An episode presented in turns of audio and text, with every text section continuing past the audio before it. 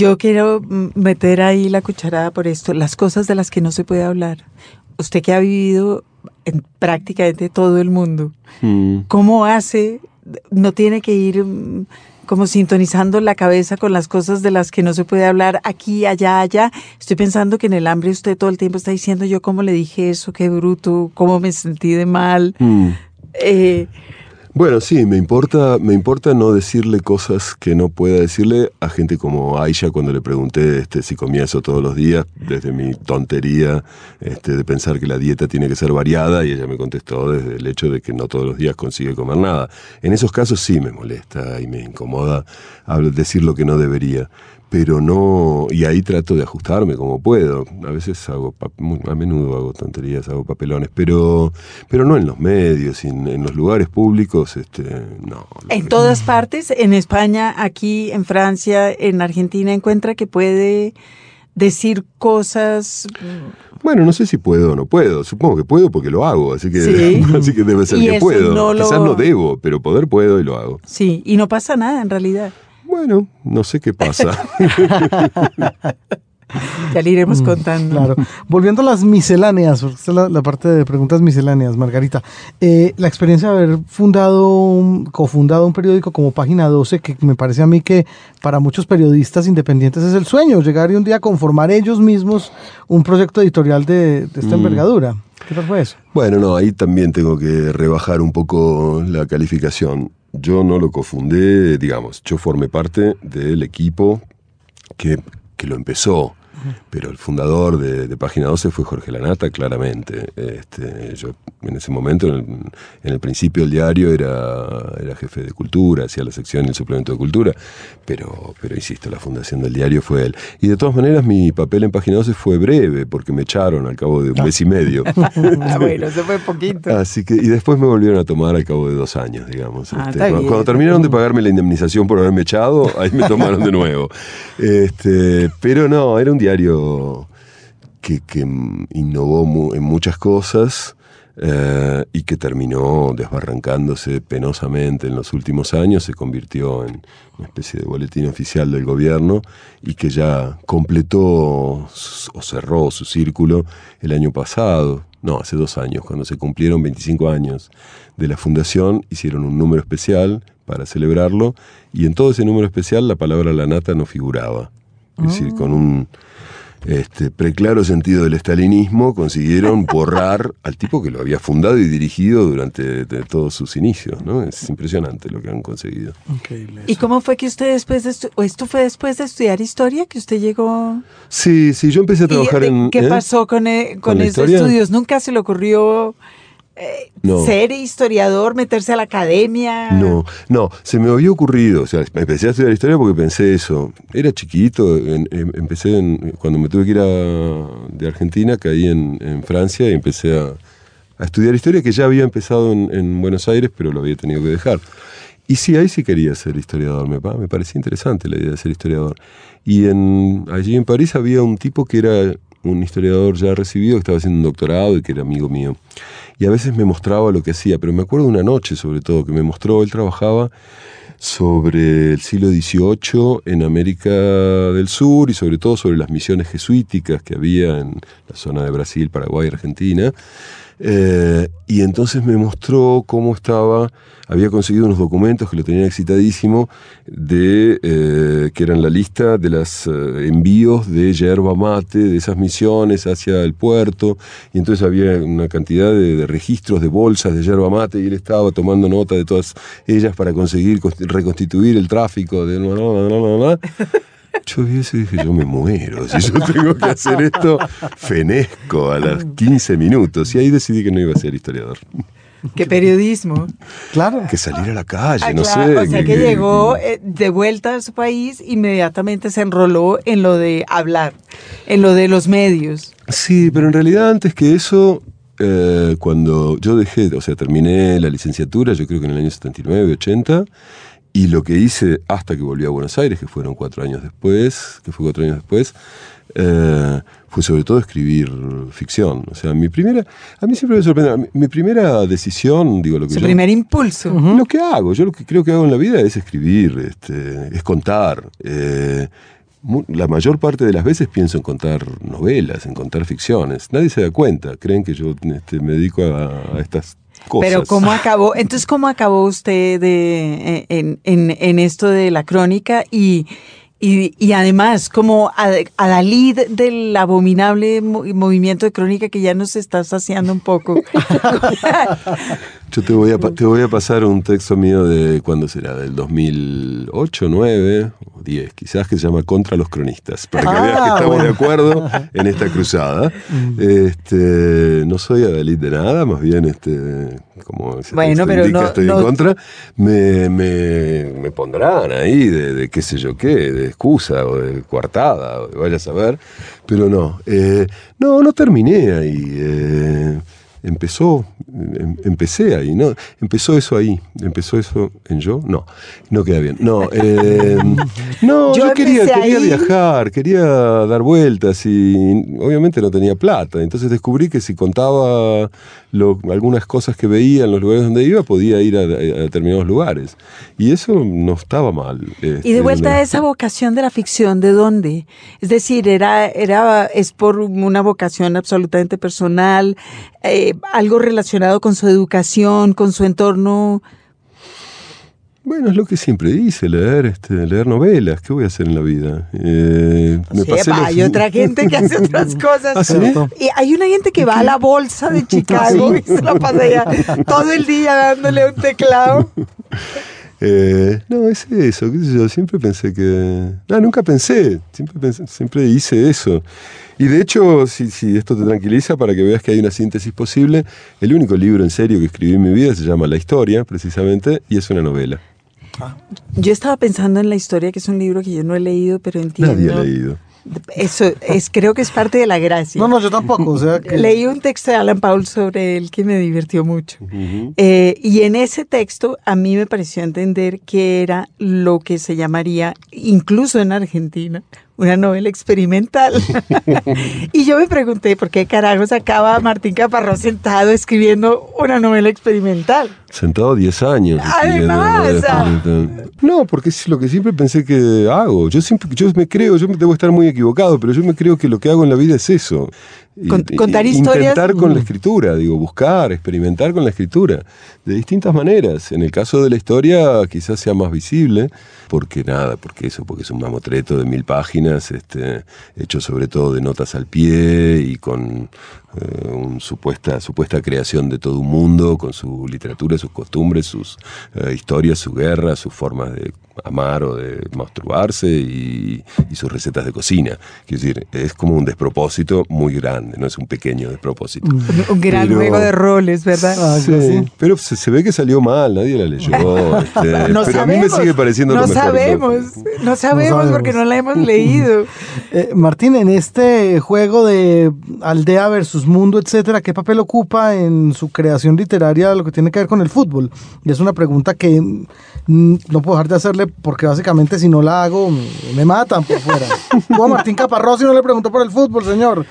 Bueno, mi creación literaria supongo que muy poco. Yo escribí un libro sobre fútbol que se llama Boquita, que, que es como una especie de mezcla de historia de Boca Juniors y intento de relato y reflexión sobre qué es ser hincha de boca o qué es ser hincha de fútbol en general. Y nada, y lo pasé bien haciéndolo y tal, pero bueno, es, es uno de los libros quizás menos, este, qué sé yo, que menos me importan de los que escribí, aunque me, me gustó hacerlo y hay fragmentos que, que, que, rescato y demás. Y después publicamos otro libro de fútbol que fue con, con Villoro, con Juan Villoro que es una correspondencia que mantuvimos durante el Mundial 2010. Algo eso salió en Soho, claro. Bueno, la hacíamos, o sea, el lugar donde sucedía esa correspondencia en tiempo real era en eh, las páginas web de Soho y de Letras Libres en México. Y entonces cada día uno mandaba una carta, el otro día le contestaba el otro y demás.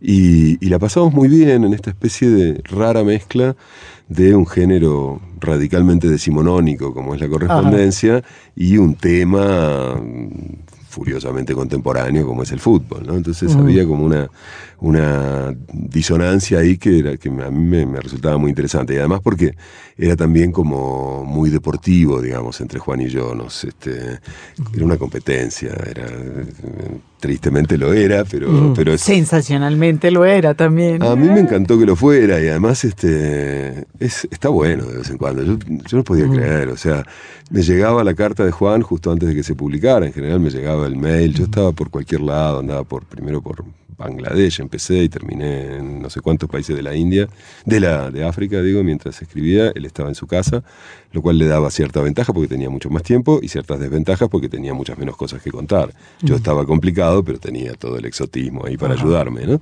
Este, y cada vez que recibía una carta, la carta de, que él tenía que, mandar, decía, no puede ser, que hijo de puta, otra vez lo hizo. ¿Cómo hago yo ahora para contestarle esto? Y esa sensación de cómo hago yo ahora es tan excitante, ¿no? Es este, genial, porque entonces uno tiene que ponerse para estar a la altura, supuestamente. Y no es fácil con mm. Juan Villoro. No, Villoro es su coetáneo y además, digamos, su, su otro generacional. ¿Qué otros colegas de generación tiene por ahí que son sus pares y con los cuales discute, pelea, se mide? Bueno, con Juan no solo pasa eso, sino que además este, tenemos unas historias tan abominablemente paralelas que ya nos da vergüenza y nos reímos de ellas, pero casi todo en nuestras vidas se parece, digamos, él tiene una madre psicoanalista, y yo también, por supuesto, él tiene un padre español. yo también, por supuesto. él tiene un padre... No lo puede decir sin un argentino, claro. Pero él es mexicano, en su caso tiene más mérito. Sí, en el caso de él es más difícil. Es más meritorio. Él tiene un padre español que se fue joven de España después de la guerra y yo también. Este, cuando nos conocimos y empezamos a, a vernos mucho, estábamos los dos vivíamos con cada uno con una margarita, este, éramos, habíamos hecho trabajos muy semejantes, teníamos hijo Juan también, teníamos, era como que todo, bueno, ahora ya no me acuerdo los detalles, pero todo. Mm. Este, y nos tomamos mucho el pelo con eso y somos muy amigos y, eso. Y yo realmente lo respeto mucho. Supongo que el, el, primero otro que se me ocurre, además de Juan, es Alan Pauls, con quien venimos, este, venimos haciendo, qué sé yo, venimos como caminando más o menos juntos desde hace 30 años, más, más de 30 años.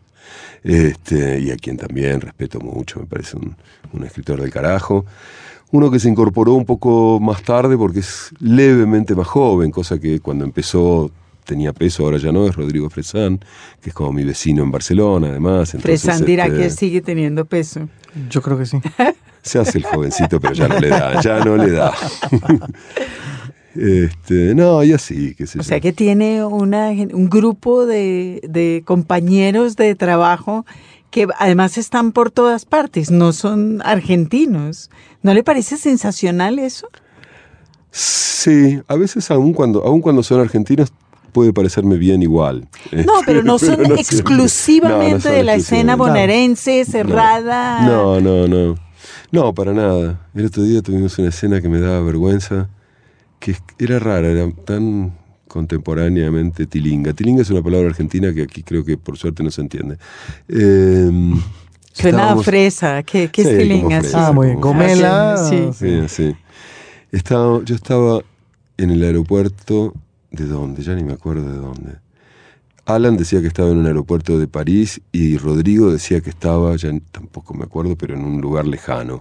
Yo estaba en México, si no recuerdo mal, en un aeropuerto también.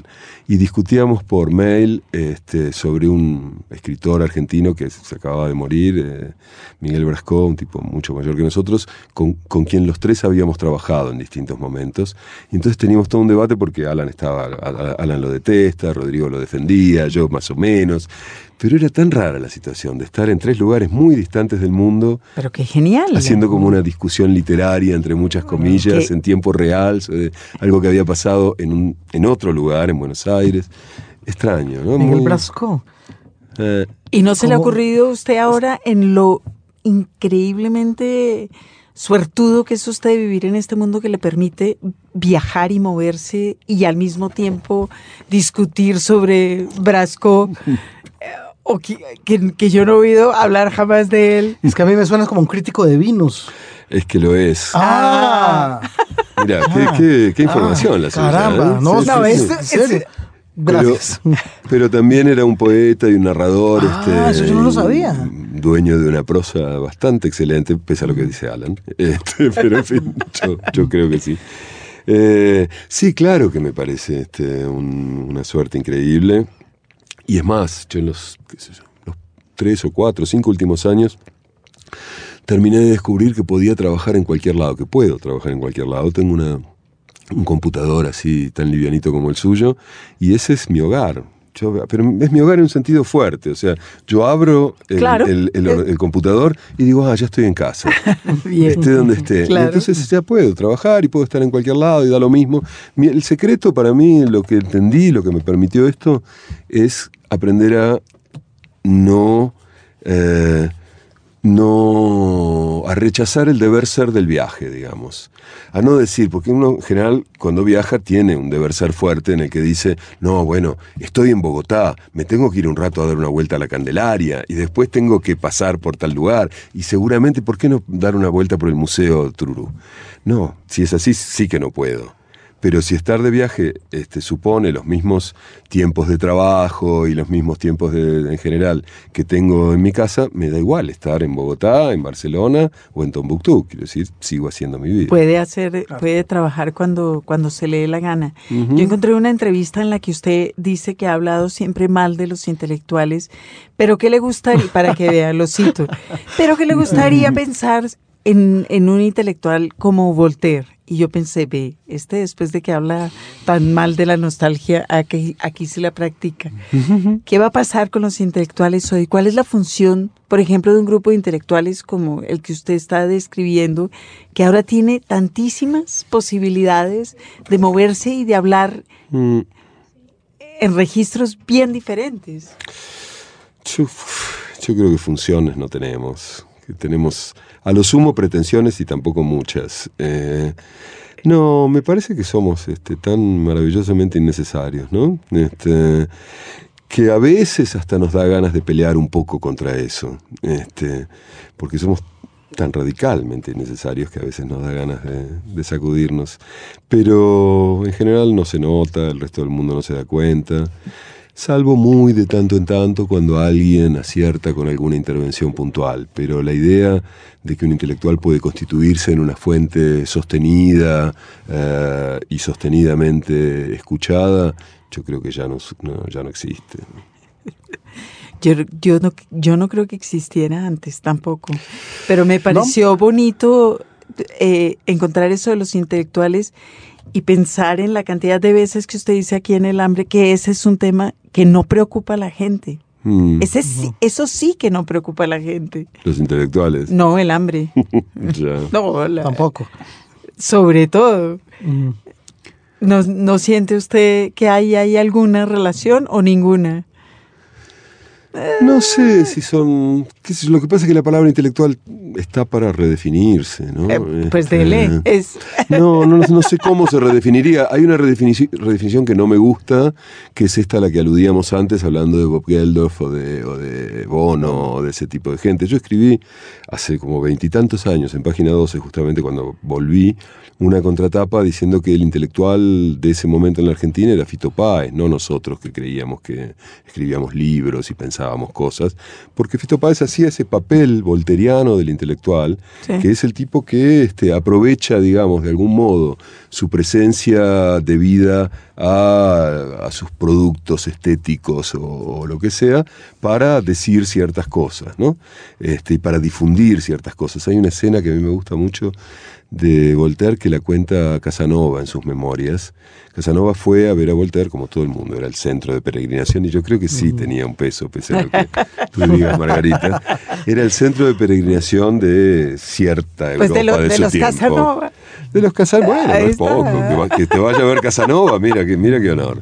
Este, y entonces Casanova cuenta que fue ahí a Fernet, al lugar donde vivía Voltaire, bueno, esa es otra historia, y, cuenta el encuentro deslumbrado, maravilloso, el gran este, personaje de nuestro tiempo. En su vida se llegó a hablar del siglo de Voltaire, mientras él todavía vivía. O sea, era realmente un personaje muy central.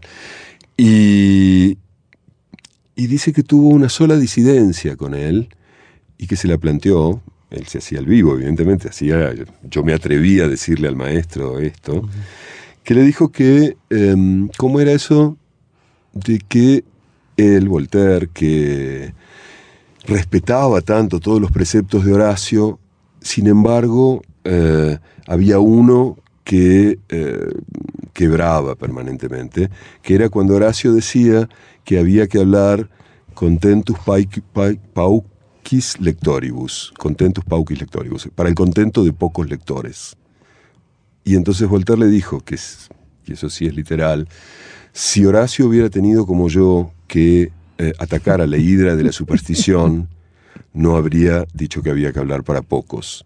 Y ese para mí es el lema del rol del intelectual contemporáneo. Tienes una misión, atacar a la hidra de la superstición, la Iglesia Católica, en este caso sí católica, este, y, eh, y por lo tanto tienes que renunciar a esa especie de privilegio consistente en la posibilidad de escribir para pocos porque necesitas que te entiendan muchos.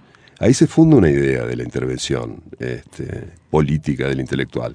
Pero creo que esa idea, bueno, duró lo que duró, bastante, 200 años o lo que sea, y ahora ya nadie está escuchando, esperando que el tipo de gente que Voltaire podía encarnar le, le diga este tipo de cosas. Martín Caparrós, cuando usted se sienta y escribe 700 páginas sobre el hambre y hace el trabajo de investigación que hizo, ¿no está queriendo ser un intelectual que conmueve al mundo a su alrededor?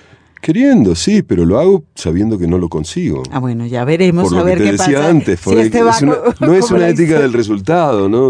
Fallar de nuevo, No, fallar pero lo, mejor. pero lo importante es lo que usted quiera, lo que usted cree que, que debe hacer. Eso, sí, claro, lo que yo quiero hacer, lo que me hace sentir que estoy haciendo lo que, lo que me importa, pero no, no, me, hago, no me hago ilusiones en cuanto al, al- al resultado. Y, este, y sin embargo creo que hay otros fulanos que funcionan ahora en ese papel del intelectual de una manera mucho más eh, decisiva que los que nos creemos intelectuales a la volteriana. Yo lo- y lo estoy ¿Cómo pensando- quién? Mira, estoy, estoy pensando en este momento, no se me había ocurrido esa idea, pero ahora se me ocurre que eh, este tipo, no me acuerdo el nombre, sobre el que leí hace unos pocos días una historia, que fundó Wikipedia, Sí. Es, Ay, tiene una pero- intervención intelectual tanto más fuerte Pero que cualquiera brutal. de nosotros. Y una agenda Claro. brutal y una idea. Bueno, tiene, la, la, la idea de que, de que el, el saber se construya colectivamente y se, y se trabaje colectivamente y demás, me parece tanto más este, Ah, sin- influyente sin en el duda. pensamiento de nuestro tiempo que cualquier ensayo, cualquier libro que se pueda hacer. Entonces, ese es el, el- el- el Claro. intelectual volteriano Ah, no, de este pero- momento. Sí, ¿No? Wikipedia, el de Wikipedia sí le gana a todo el mundo, porque ese sí es un tipo con una idea sensacional. Y no solo eso, sino que horrorosamente lo está logrando. Ujú, Pa- sí. con, con todo el mundo gritando, ¡ah, eso no sirve! Es genial. Sí. Eh, eso es lo que debería ser un intelectual, ¿no? Mm, Estaba pensando y estábamos mirando ahorita con Jaime Andrés esa, esa cita de los libros que, que había perdido, pero que volví a encontrar. Y dice usted también, no vaya a hacer cara de que yo no dije eso. libros, ese objeto bobo que te perseguirá durante años. Digo eso, pero sobre un libro mío, ¿no? Ah, dice- la pregunta era por ahí. ¿Qué pasa? Lo saqué de contexto porque quiero un poco sobre lo que usted hace. Sí. Usted no hace libros, además, eh, porque en esta misma entrevista lo compara, o no sé si en el artículo de Pauls, la literatura intimista, fragmentada, versus esta cosa inmensa que usted quiere hacer. No es el hambre, es en el mundo entero el hambre. Mm. Eh, objetos bobos. Pregunto.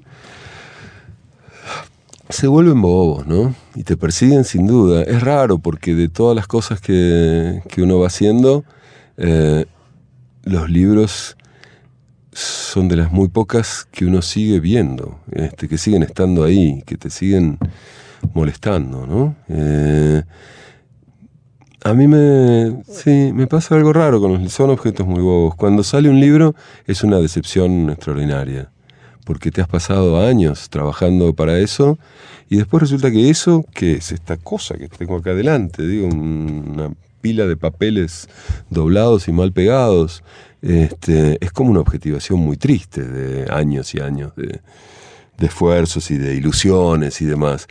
Además, me cuesta mucho abrir un libro mío y no lo hago nunca. Este, entonces, es eso, es un objeto que no me dice nada en la medida en que no lo abro, no lo... no- Pero le dicen los libros de los demás. Pero después, perdona, pero después, con el tiempo, se van transformando como en mojones, ¿no? Ah, sí, cuando salió el hambre. Este, y entonces, cuando yo tenía una casa, solía tener mis libros cerca del lugar donde trabajaba. Entonces daba vuelta la cabeza y los veía ahí. Y era como mirar, eh, no sé, como mirar mi historia. Foto de los hijos. Sí, ahora como no tengo más casa, ya no tengo más mis libros y estoy muy contento. Pero son objetos raros. Digo, son objetos raros por, porque debería estar prohibido que tanto esfuerzo y tanta ilusión se objetiven después en una cosa. Porque entonces uno ve la pequeñez de tanto esfuerzo y tanta ilusión. Pero usted no ve lo que sí podrían producir. Eso no lo ve usted ni lo puede controlar. ¿No hay un poco de eso? Por suerte, sí. Quiero decir, un libro, así sean mil ejemplares de la historia, mm.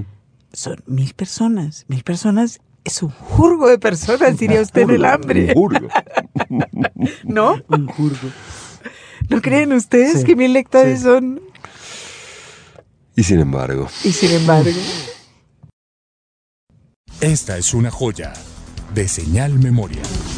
La escritora brasileña Verónica Stiger lee el cuento Argumentum Ornitologicum de Jorge Luis Borges. Cierro los ojos y veo una bandada de pájaros.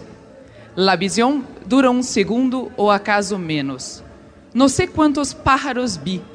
Era definido o indefinido su número. El problema involucra el de la existencia de Dios.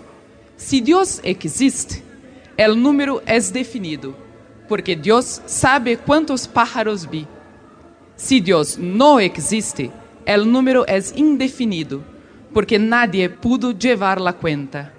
En tal caso, vi menos de 10 pájaros, digamos, y más de uno, pero no vi 9, 8, 7, 6, 5, 4, 3 o 2 pájaros.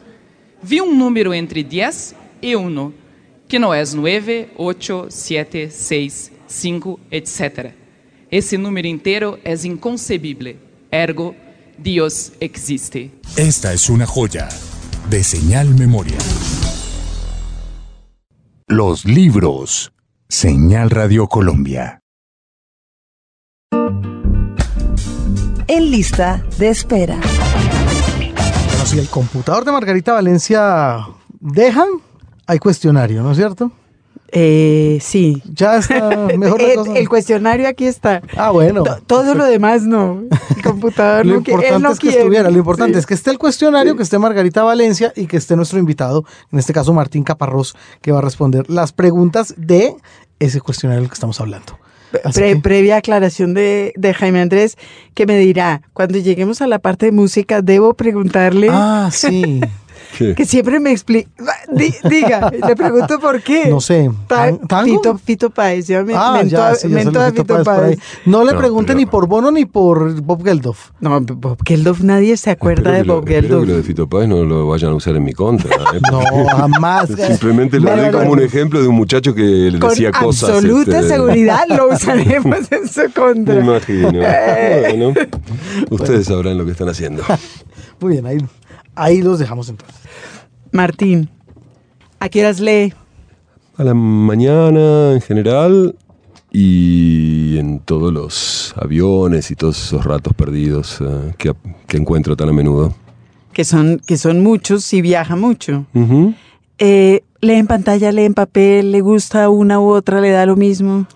Leo en Kindle casi siempre, con perdón de la propaganda. Me parece que el Kindle me ha cambiado muchísimo la vida porque como efectivamente viajo mucho, uno de los problemas graves que tenía era cómo hacía para no quedarme sin libros y ahora nunca me quedo sin libros. Está, es extraordinario. Y además lo defiendo porque contra la frivolidad de que un texto se parezca al objeto que lo contiene, que siempre es distinto, digamos, un libro tiene tapas, tiene diagramación, tiene tipografía, tiene tipografía, el Kindle en ese sentido se parece mucho más al arquetipo platónico de ese texto. Es solo el texto que siempre es igual, lo único que cambia son las palabras que lo componen, nada en su, en su figura cambia. ¿no? Con lo cual ya podrás superar esa sensación de que los libros son un poco unas unos objetos que están ahí, ah, ¿o no?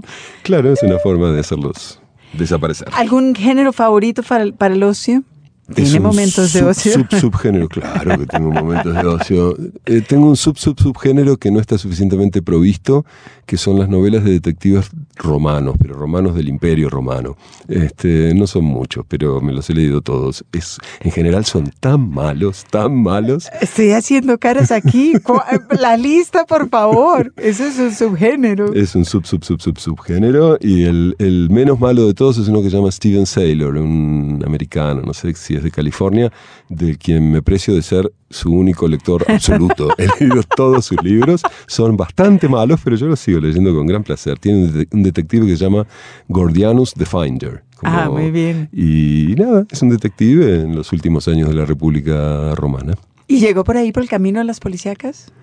No sé cómo coño me encontré con eso, pero sé que la única condición para leerlo es leerlo en inglés, porque en castellano, digo, yo tengo... Tiene que sonar mucho peor, incluso. Aún peor, no, pero sobre todo porque mm, obviamente mi tolerancia a la malsonancia castellana es mucho menor que mi tolerancia a la malsonancia inglesa. Entonces lo leo en inglés y más o menos zafa. Suena todo extraño. Sí. Detective, romano, república, saca a pasear el historiador cuando lee esas cosas. Dice, ay, estos idiotas. no, el tipo eso, eso lo hace bien. Ah, bien. ¿Tuvo un libro favorito durante la adolescencia? Definamos adolescencia. Eh, antes de salir de, mm, antes de ser bachiller, antes de entrar a la universidad. Bueno, se podría... Mira, tengo una respuesta, se me ocurre ahora, una respuesta que la práctica podría sostener, que es que cuando yo me fui de Argentina, que tenía 18 años, me llevé un libro, nada más. O sea que podemos suponer que era mi libro favorito que eran la, la, los poemas escogidos de Juan Gelman. Eh, es, quizás yo imaginaba que otros libros los iba a poder conseguir por ahí y en cambio ese no, pero lo cierto es que fue el único que llevé en mi bolso. Bueno, eso, eso ya, ya, ya lo puedes subrayar como el libro favorito, por lo menos ese día. Gracias. Bueno, está bien. ¿Cómo han sido sus relaciones con los editores que los ha tenido muchos?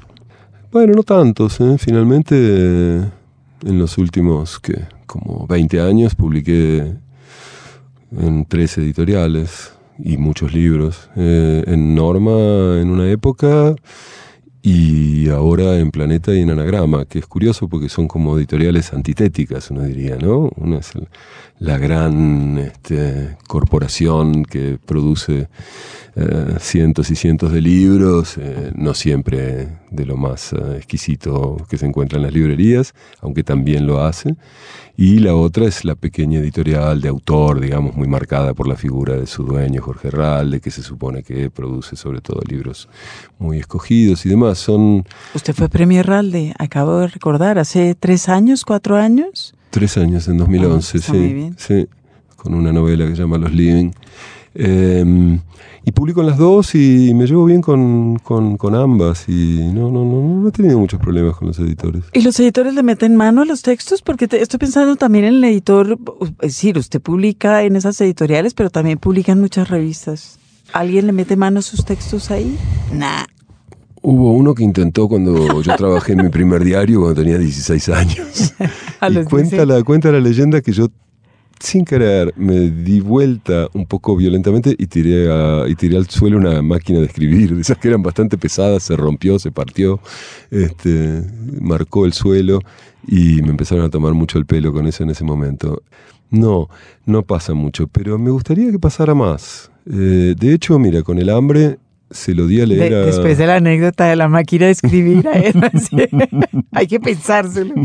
Pero me gustaría que pasara más. Se lo di a leer a Jorge Carrión, que es un, o Jordi Carrión, que es un joven sí. este, autor catalán, o más o menos catalán, porque escribe en castellano, eh, pero bueno, mi amigo en Barcelona, y es un tipo que yo respeto mucho y creo que tiene muy, buena, muy buen ojo, y le di a leer un manuscrito del hambre en una fase anterior y me ayudó mucho, mucho, mucho lo que me comentó. Y en general no me sucede, o sea... Pero ¿No, me... ¿No tiene lectores de esos en su vida? Además, como Carrión, que miren manuscritos, que digan, no, no sea bestia, por ahí no... No, lamentablemente no. Quítale 500 páginas a la historia. Qué bien me hubiera venido. ¿eh? A lo mejor no. ¿Qué libro has regalado muchas veces? ¿Qué libro he regalado muchas veces? Supongo que a lo largo del tiempo distintos. El último que, que, he regalado con alguna frecuencia, los dos últimos que regalé con alguna frecuencia son este Por un lado, Bajo este sol tremendo, que es un libro de Carlos Busquet, un autor argentino que también fue publicado en Anagrama y que me parece una de las mejores novelas argentinas de los últimos años, Bajo este sol tremendo. Busquets como el apellido catalán. No, Busquet. Ah, Busquet con D. Este, Ese lo he regalado bastante. Y, y también regalé bastante últimamente Vida y Destino de Vasily Grossman, que me parece como una de las mejores novelas del siglo XIX, aunque haya sido escrita en 1950 y tantos. Está bien. ¿Y qué libro no regalaría nunca? ¡Uy! Las librerías rebosan. De libros que de yo no que regalaría. Siquiera miraría. Ujú. ¿Le pasa con el Kindle que compra cosas que después deja pasar? Es muy... eh, lo delicioso del Kindle para mí es que uno no tiene que esperar, sí. Bueno, claro, es la. Gratificación instantánea. Es ese mito contemporáneo, claro, de que uno no, no necesita esperar, sobre todo para consumir. que es, ¿Y le, este, le ha pasado que, que se echa un libro u otro? Ah, No más que con los libros de papel. También muchas veces uno se compra un libro de papel que después lee 10 páginas y dice, pero ¿para to- qué? todo el tiempo, sí. Eh, sí. ¿Desde cuándo se considera un escritor? Para 5 o 6 años. Este, es, cierto, es cierto, ¿eh? es verdad. En ese momento de, de- de verdad, de verdad verdadera que solían ser, aunque ahora están en decadencia, eh, los formularios que hay que llenar para migraciones en los aeropuertos, donde uno tiene que enfrentarse a esa situación en la que debe poner una profesión. este, es ¿eh? mi momento de duda ¿Viste que es un horrible, momento muy pero fuerte? letal. Es un momento involuntariamente, no creo que nadie lo haya pensado en esos términos, pero te pone frente a una definición de ti Horrible. mismo que no siempre es fácil encontrar. Y en, ese, en esos momentos, hasta hace 5 o 6 años, yo ponía cosas, ponía eh, ¿Qué, qué ponía? A veces ponía periodista, alguna vez he llegado a poner eh, wine taster, por ejemplo, catador de vinos Sí. y cosas por el estilo. Y, mm, y no ponía escritor. Y en un momento, un día, me gustaría saber en qué aeropuerto estaba, pero un día dije, coño, pero bueno, ya publicaste 25 libros. Ya, ya podés, puede. podés poner escritor. Porque yo decía, claro, el problema es que yo asimilaba escritor a buen escritor. Para mí escritor no era un sustantivo, era un adjetivo, era un título de nobleza. Entonces me daba vergüenza poner Marqués. escritor porque me parecía, claro, yo no me merezco eso. Pero en ese momento me dije, bueno, no serás un buen escritor, pero que sos un escritor, sos un Pero escritor. sin ninguna duda. Eh, un consejo inútil que le hayan dado a usted en el camino de ser un escritor. Ay, no me acuerdo. Debería inventar alguno. ¿no? Invéntese Pero- algo. Y un consejo útil que usted le quisiera dar a un escritor que está empezando. Mm, O inútil también puede ser inútil. Será inútil seguramente. será inútil, sí. Este. El consejo inútil para dar es que saque, que saque. No parece que no parece muy acorde con los libros que yo después publico, pero que le saque todo lo que pueda a los libros, ¿no? Que le saque como que le recorte. Sí, que le saque todas las palabras esas. Yo siempre pienso los libros con esta, esta butad de, de Miguel Ángel, de Miguel Ángelo, que, que decía que esculpir era sacarle al mármol todo lo que le sobra. Este, que siempre me pareció genial. Hacer el, hacer el David es sacarle ese bloque de mármol todo lo que le sobraba Sí, para- sí. Eh, y llegar, por lo tanto, al David. Y, y me parece que, que buena parte del trabajo de un escritor, ya de otra manera dicho, es sacarle un libro todo lo que le sobra. Y en general es lo que más cuesta, porque uno se enamora muy fácil de lo que ha hecho. ¿Y ha ganado en austeridad eh, usted con los años? Mucho, sí. Yo miro mis primeros, eh, mis primeros libros y son así como florilegio, iridiscente, lleno de palabras que quería mostrar que las conocía. Ahora ya doy por sentado que no es necesario. Quizás lo sea y yo no me doy cuenta, pero, pero bueno, quiero creer que no. A mí me gustó ese pedacito en el que usted habla de cómo designar las villas miseria Mm, en, en español. Eh, estas son dos, dos eh, preguntas que me robé del cuestionario de Proust. By the Book. ah, Y eh, estoy viendo a ver cómo funciona. ajá. Uno, en una cena literaria, ¿a qué tres escritores invitaría? ¿Contemporáneos? Lo que pasa es que mis amigos hablan mucho y quizás sería bueno, ¿no? Entonces yo me puedo callar tranquilo la boca. Este, digo, Rodrigo, Rodrigo Fresán, por o ejemplo. sea, Juan- invitaría y Juan a Villoro. Fresán, a Pauls y a Villoro. Probablemente, entonces Pero habrá- podría, podría comer tranquilo. Sí, sí. Y está muy bien porque uno puede comer tranquilo, no necesita decir una palabra. Yo me los imagino ustedes cuatro. Ellos, yo no, yo callo. Callo y como. Ah, yo quiero ver eso. ¿Qué le recomendaría leer a nuestro presidente? ¿Al de ustedes? Sí. Este, bueno, sería un chiste tonto decir Vidas de Santos de Rodrigo Fresán. Pero si no, que lea el de, el de Jacques de la Voragine, esa, las vidas de santos originales de, de este escritor eh, del, del siglo XIII, creo, XIV, que contaba otras vidas de santos. No sé, este, me parece que los presidentes, eh, para empezar, no deben leer. Para seguir, no deben aceptar recomendaciones. Entonces estamos en un momento totalmente inútil, ¿no? Estamos hablando de consejos inútiles, de Ajá. momentos de lecturas inútiles. Y de personas y inútiles, de por lo que personas inútiles, así que no, no pasa nada. Escribe en computador, escribe a mano. Escribo básicamente en computador. eh, mi letra es eh, la Times New Roman este, de 12 puntos. Quiero decir, yo veo eso y digo, ah, qué, Esa es qué mi buena letra, caligrafía que escribo yo, tengo. sí. sí. Eh, pero tengo siempre una libreta conmigo y tomo muchas notas en la libreta. O sea que hay toda un- una parte de la cosa que la escribo a mano. Y me preguntaba, por ejemplo, por las entrevistas, porque además está claro que usted hace entrevistas con, con intérprete. Con intérprete, sí. ¿Las graba? Sí, sí, las grabo. Sí, las grabo porque me importa mucho tratar de reproducir todo lo posible el habla de quien de Y quien después las traduce a la Argentina, al argentino, eso me pareció divino. Bueno, yo me pregunté, pero eso fue muy, muy, Está claro. una lección Ah, muy claro. precisa. Dije, yo estoy traduciendo esto. Alguien que habló en Hamza, en Níger, o que habló en Hindi, en este, en el norte de la India. Este, ¿por qué tendría que traducirlas a un castellano que no es el mío? Estoy escribiendo yo. Entonces, efectivamente, las traduzco al argentino. Sí, ese es mi idioma. Entonces, estoy traduciendo, tengo que traducir a mi idioma, ¿o no? Sí. A mí me pareció que era una decisión que usted se había pensado Ajá. y que sonaba muy bien. Ah, y sí. es una de las cosas, claro que sería lo natural, pero lo natural no es nada. Es raro. ¿Usted lo ha visto alguna vez?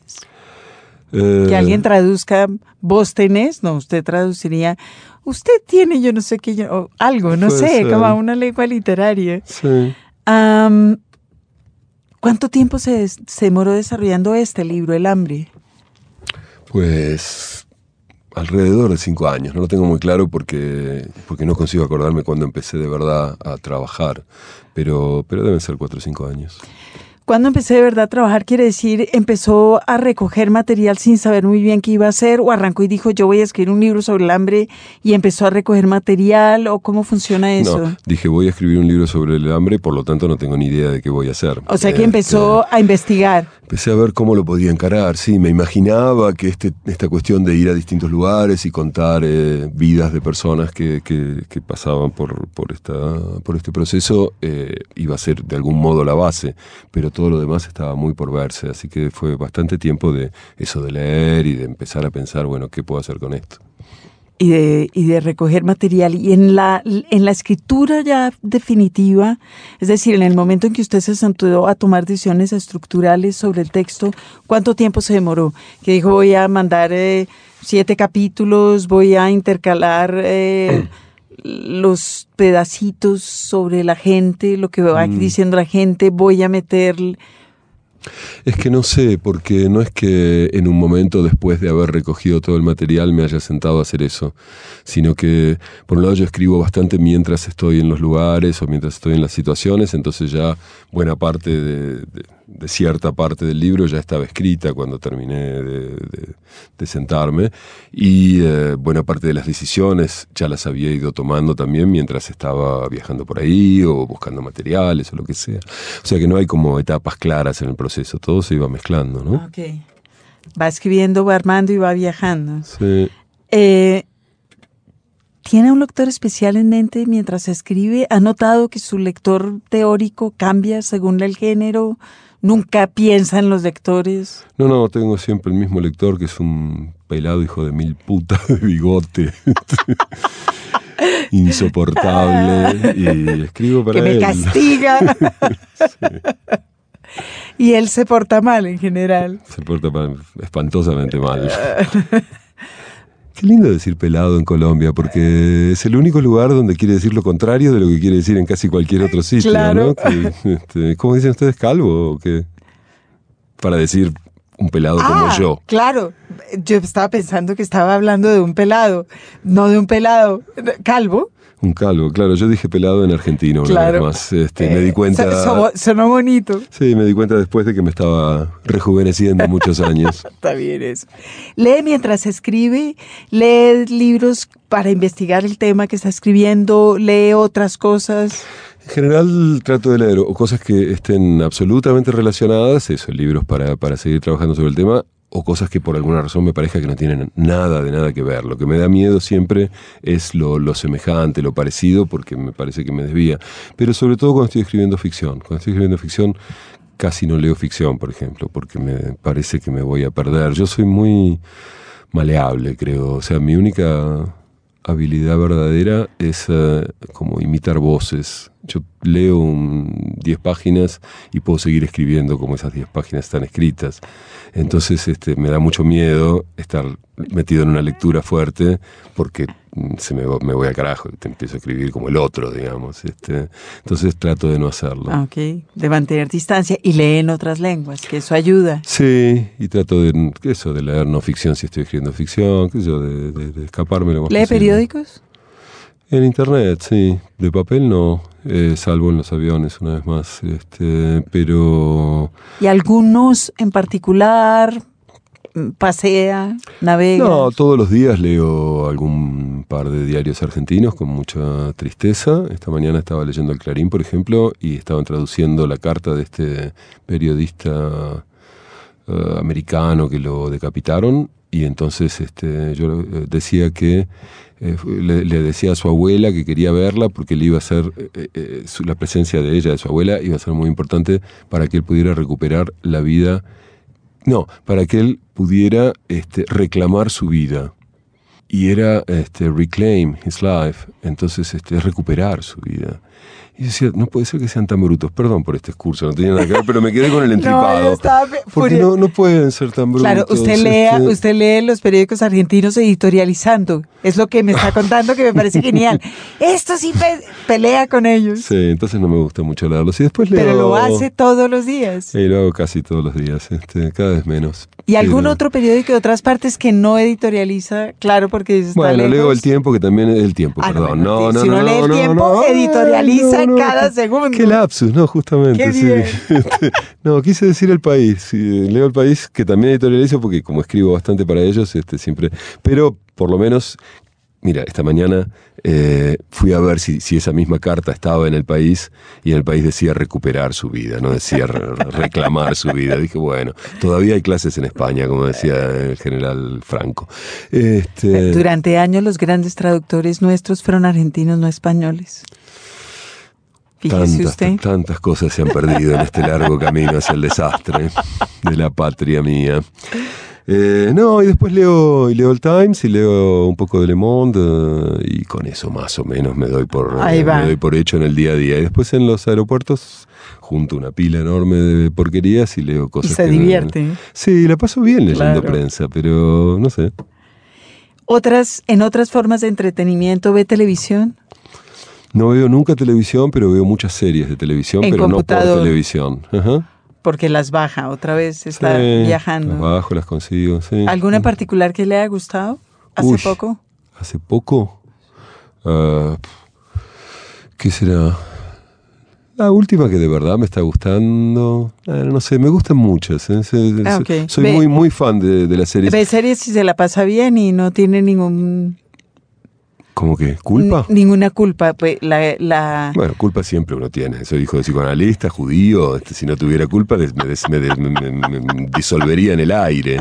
Este, pero aún así me sobrepongo a mi culpa y sigo viendo series como un perro. Muy bien. Ahora en estos días estoy viendo, como estoy acá en Colombia, me puse alusivo y estaba viendo la de Escobar.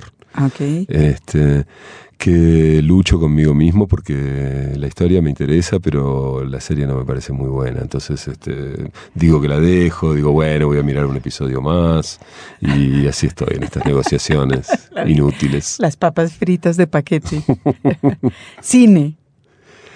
Cine voy poquísimo. Eh, tengo, me compré hace unos años un proyector este, de estos de- que se enchufan al, computador y, y entonces cuando veo, cuando quiero ver películas en general las veo en casa, las veo mucho mejor, más cómodo.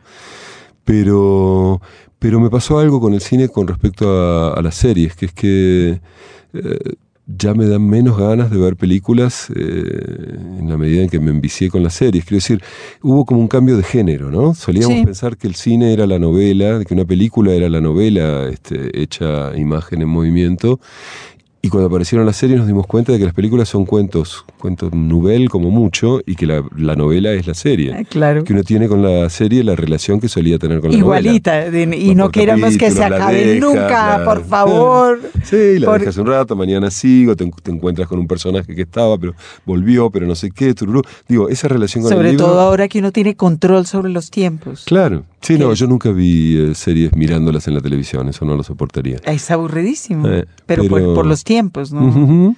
Ok. Y para terminar, ¿qué está leyendo ahorita? En su Kindle, supongo. En el Kindle lo que tengo abierto ahora es un libro que me está decepcionando un poco, se llama, se llama Rome, para seguir con el tema. Buscas en Roma, Roma, peregrino. Eh, sí, tiene una cosita ahí. Con Roma, ¿qué cosa? ¿No sabes que mi, interpretación vulgar es que yo hice historia en una facultad en París que era muy muy liberal, digamos, muy post-68, podías armarte tu propia currícula sin ningún problema. Y yo me armé una currícula en la que no tomé ni una sola materia de Roma me interesaba mucho Grecia clásica, había muy buenos profesores de Grecia clásica, entonces no tomé materias de Roma. Y creo que desde entonces lo estoy pagando. Está llenando, claro. Y no, un libro de un crítico de arte australiano que se llama Robert Hughes, que es como un recorrido por Roma. Así lo amamos. Sí, no, nos gusta me está gustando mucho este libro, no.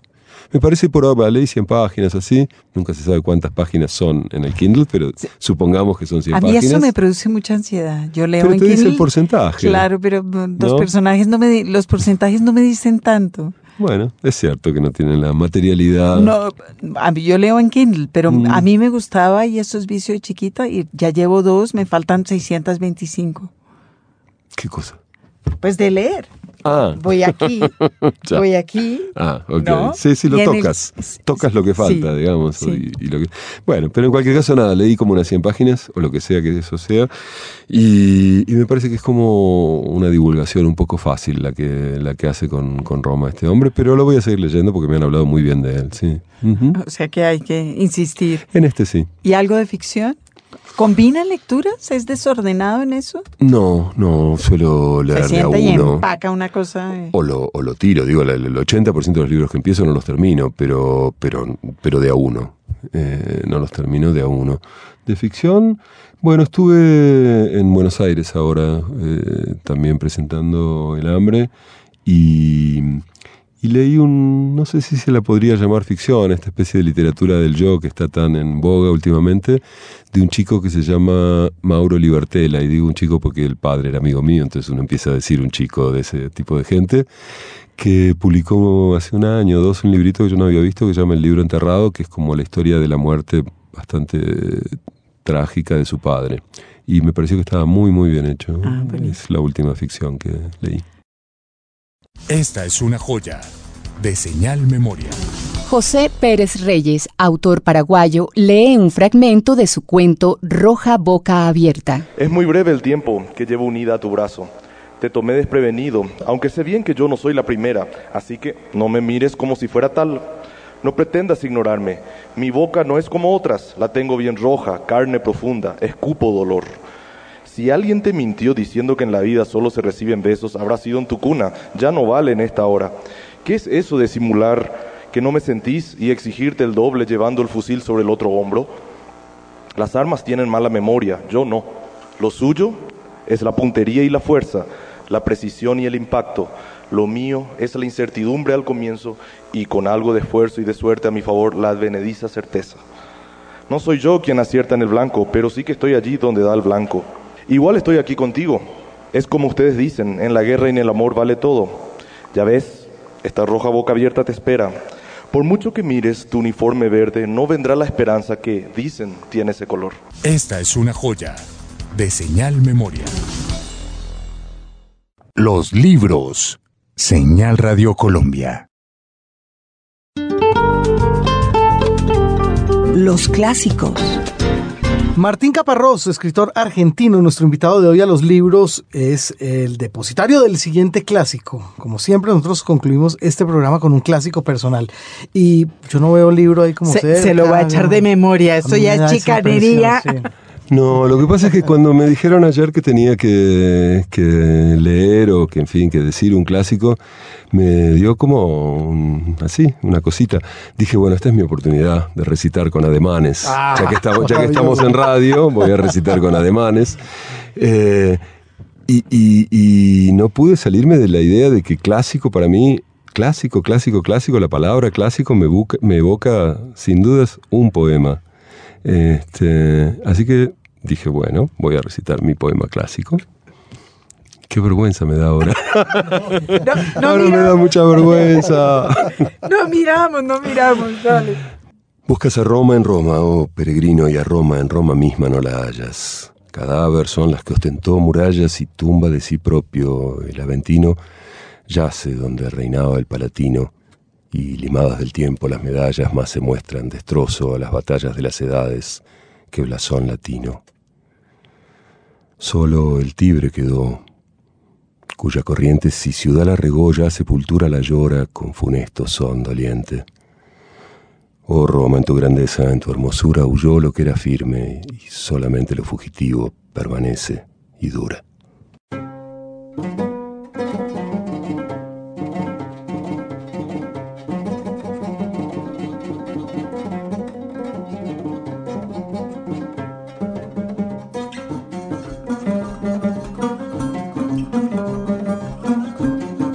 Hemos pasado un rato absolutamente sensacional con Martín Caparrós. Él viene por aquí por los lados de Colombia a presentar El hambre, su más reciente libro.